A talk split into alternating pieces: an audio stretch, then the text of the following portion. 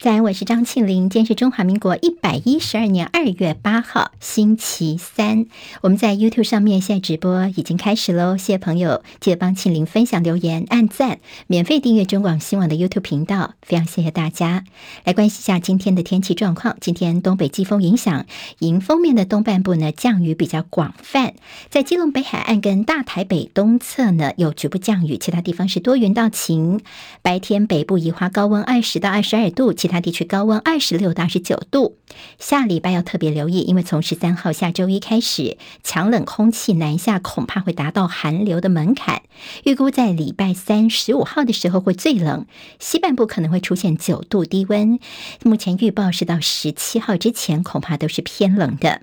好，南部的降雨持续偏少，所以水利署从昨天开始把高雄的水情灯号转为提醒的绿灯，台南的黄灯减压供水时间则在扩大两个小时。目前的水情虽然还没有走到像两年前的百年大旱的地步，但是气象局说大概要到梅雨季报道，南部的水情才会稍微的舒缓，就到四五月份，所以大家一定要节约用水。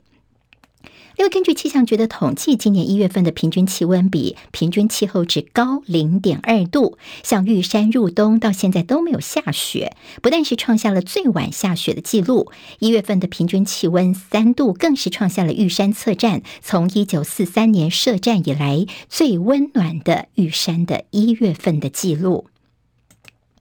今天清晨收盘的美国股市，联准会主席鲍尔在今天清晨最新的谈话内容，他重申美国的通膨减缓的过程已经开始，但是对抗通膨还有很长的路要走。而优于预期的经济数据可能使得联准会会继续的升息。好，投资人呢听起来觉得说鲍尔的这个谈话是莺歌交错，投资人在消化的过程，所以今天看到美股是震荡，最后是收红的，像是道琼涨两百六十五点。收在三万四千一百五十六点，纳斯达克指数涨两百二十六点，涨百分之一点九，收在一万两千一百一十三点。史坦普百指数涨五十二点，涨百分之一点二九，收在四千一百六十四点。费半涨最多，费城半导体涨九十四点，涨百分之三点一二，收在三千一百二十四点。好，聊天机器人 ChatGPT 爆红，引爆了科技巨头的 AI 大战，所以半导体类股也点燃了今天费半的走势。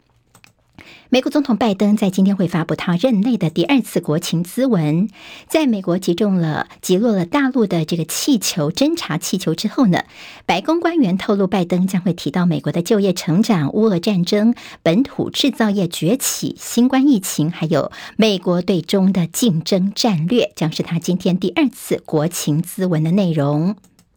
在土耳其叙利亚边境的连续在六号所发生两起规模七点五以上的强震，好，最大一起是七点八，两个国家死亡人数目前推估已经超过了七千人了，两万多人呢死伤。好，那么土耳其宣布有十个省进入紧急状态三个月。世界卫生组织警告，土耳其、叙利亚这两个国家最后恐怕会有多达两千三百万人，也就相当于台湾的人口，这两千三百万人受灾。所以世卫组织也承诺说会继续提供长期的救援。而台湾捐赠土耳其的赈灾援助呢，现在说款项要提高到两百万美元。我们的第二批救灾人员是昨天晚上出发，行政长陈建仁特别授旗，他说呢，要让世界看到台湾。Is helping，好，我们台湾正在帮助。由于餐饮业复苏，所以传出活跃户超过七亿的大陆短影音平台抖音，在下个月呢，他们要进军外卖市场。好，对于这个消息，抖音回应说呢，目前他们还在测试哦，目前还没有具体的时间表。在墨西哥北部近期所爆发的神秘脑膜炎疫情，已经观察到了至少七十九例病例，死亡增加到三十五人。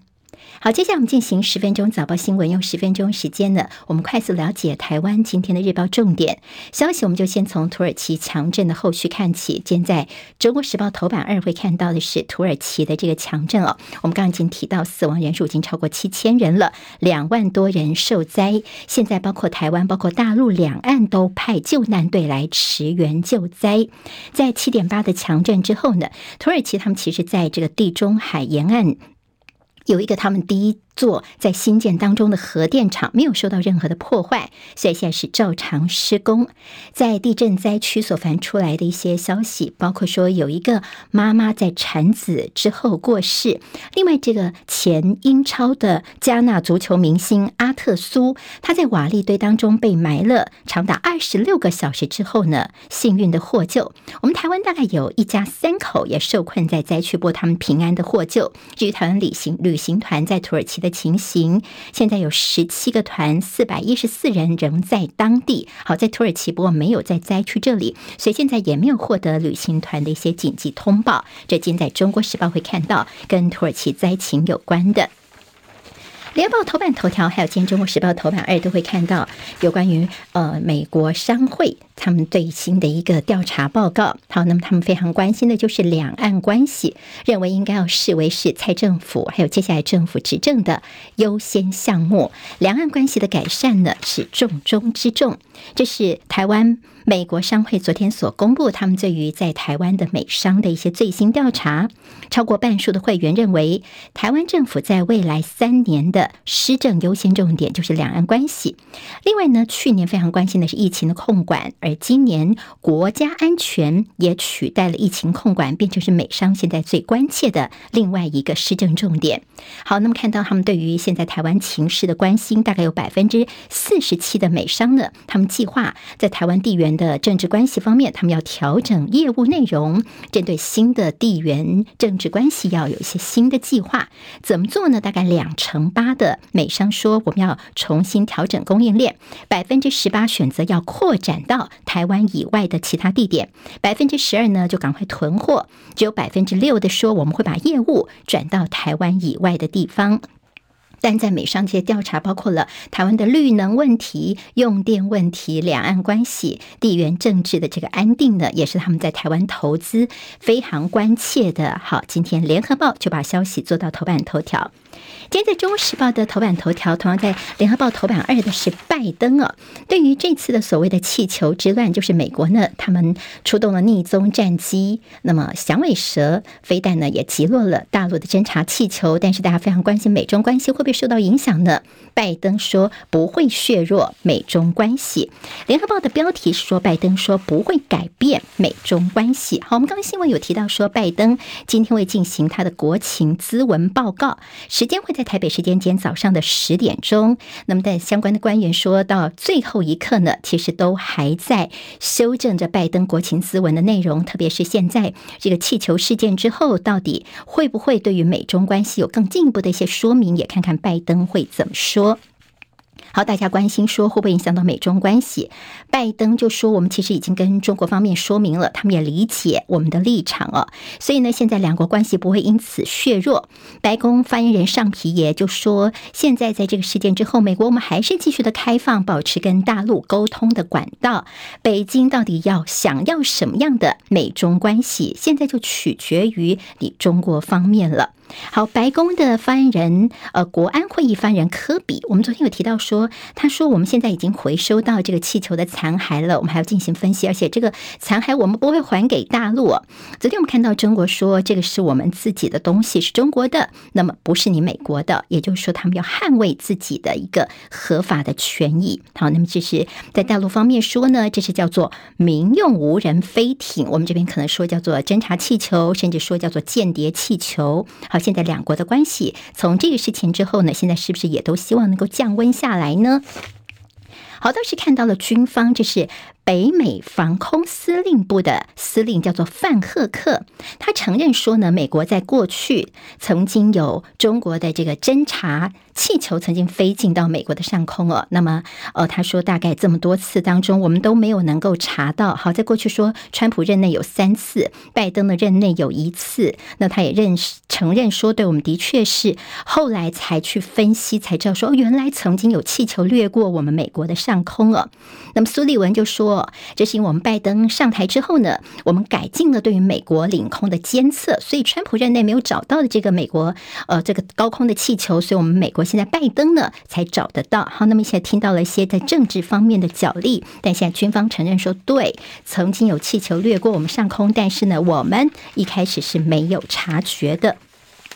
好，气球乱入，那么有这个专家分析，这个专家是克林顿政府任内担任副驻青的中国问题专家，叫做谢淑丽。他觉得说，这个事情看到大陆方面哦，包括之前清零政策的取消，北京政府最近的一些政策啊，习近平的领导，他的领导能力让大家怀疑，好像这个呃没有像想象中的有条不紊。好，这是这个大陆专家的一个看法。那么对于美国跟韩国他们的联合军演的。亮剑说，共军在黄海军演一周。那么现在包括了大陆方面对于呃气球被击落，还有就是呃这个无人机报复等等，会不会是他们接下来的举动呢？会不会增加了擦枪走火的可能性？这是大家所关心的。但这大陆的军事专家就说。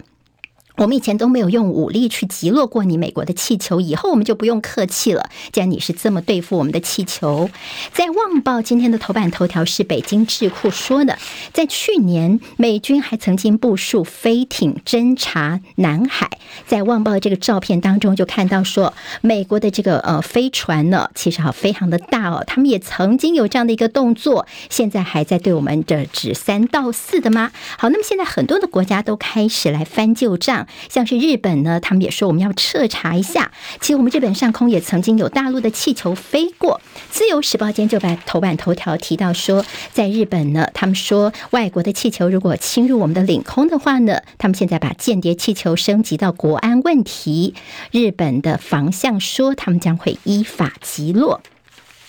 好在我们国军当然昨天也被问到说，如果大陆这个气球到我们的上空飘过来的话，我们要不要怎么做呢？算不算第一级呢？国防部说呢，我们都有应该要应处的一些做法，好，我们就怎么规定怎么做，我们就怎么做。绿营的立委回就说呢，哎，现在我们应该比照当初无人机哦，如果说他真的赶到我们的领空，我们就马上把他这种气球给击落。好，这是绿营方面的说法。那么萧美琴驻美代表呢，他最近是来台湾，回台湾来述职，他说，其实我们。台湾每天都感受到这种灰色地带的侵扰，所以现在我们的感受呢，美国现在应该也感觉到了吧？有更深一层的这样子被威胁的体会了。好，但是现在联合报的黑白集呢，标题叫做“狗吠气球，唯恐不乱”，意思就是说这次这个气球事件呢，好像台湾是一马当先的谴责中国，其他的国家倒是没有这么强烈，所以难怪我们有很多的网友就感叹说，好像这中共的飞弹飞。过了台湾上空，我们蔡政府都没这么激动。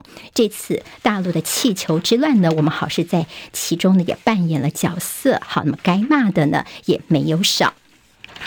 自由时报今天在头版二看到是民进党的中评会寄出的最重处分，就是对于台南的市呃市议会议长的贿选案件，这个邱丽丽跟林志展呢，他们昨天被中评会给停权三年，他们说这是最重的一个处分了。那么如果以后真的在呃进一步的调查之后是。被起诉的话，或者是有贿选的话呢，他们还会有动作，就是除名是绝对会看到的。但对蓝营来说，这绿营他们觉得你们根本就是在打假球哦。那么，甚至在邱丽丽的住处有发现两百五十万元的现金，这个用途到底在哪里呢？大家心里面也是有很多的怀疑。好，昨天跟关侦有关的两个消息，国安会的秘书处长呢，他之前在春节期间带家人去出国，那么他自己被列管的这个。出国时间，比如说应该是今天，但他昨天深夜呢，他就要求要提前出国，那么在机场还生气啊，拍桌子等等。好，这个离谱的行径呢，昨天在媒体报道之后，我们的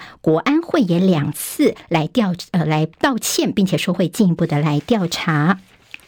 另外就是运安会的主委呢，这位叫做杨洪志，他被曝他滥用公务车，就是说在上班时间用公务车，还载太太去泡温泉啊、买东西等等哦。那么行政院这边也赶快说好，我们在三天之内就会做出调查了。国民党的副主席夏立言在今天呢，他们要启程到大陆去。好，这次呢，当然也在很多的绿营所谓的抹红的压力之下呢，他们这次主要是跟台商座谈，包括我们农渔民的。新生台商台生他们的要求，包括说是不是能够呃维持 ECFA 啦，还有扩大两岸直航跟小三通，希望国民党这次能够帮忙发声一下。好，那么在明天说呢，这夏立言有机会见到宋涛。新冠疫情现在是连续的四次的下降。而在下周就要开学了，恐怕疫情会回温。还有说大数据的一个分析，发现说在确诊之后呢，自体免疫疾病风险增加三倍。所以如果你发现说你在确诊之后呢，陆续有些什么关节疼痛、红疹、口腔溃疡、不明的掉头发、发烧，赶快去就医哦，这可能都跟你曾经染疫是有关系的。中国时报谈到的是长照世亲悲歌，好，最近常青有这民众因为不堪长期照顾家人，结果呢又不忍心亲人的长期受病痛的折磨，所以这个呃杀死亲人的这个事情长照悲歌。那么现在呢，法务部呢打算要修法免官，就是会增订长照杀人罪，就是稍微把它刑期轻一点，这是未来的一个方向。中国时报提到了小鸡相争转战立委的话呢，在呃台北。市议会以后，这蒋万安他的后盾可能就会变少，那么落跑的争议，这是今天自己在中国时报的一个谈法。经济日报今天头版头条跟工商时报都关心的是我们的元月份的出口大衰退，好，十三年来最大的减幅，跌了百分之二十一。工商时报头版头条是这元月出口连五黑，好，那么这是呃让人非常担心的数字，大家可以留意一下。好，十分钟早报新闻，我是庆玲，明天我们空中再会，记得帮我按赞，拜拜。